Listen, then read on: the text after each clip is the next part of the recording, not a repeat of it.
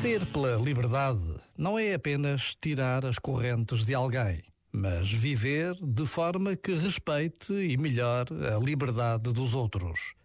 Uma afirmação de Nelson Mandela que permanece atual e provocadora.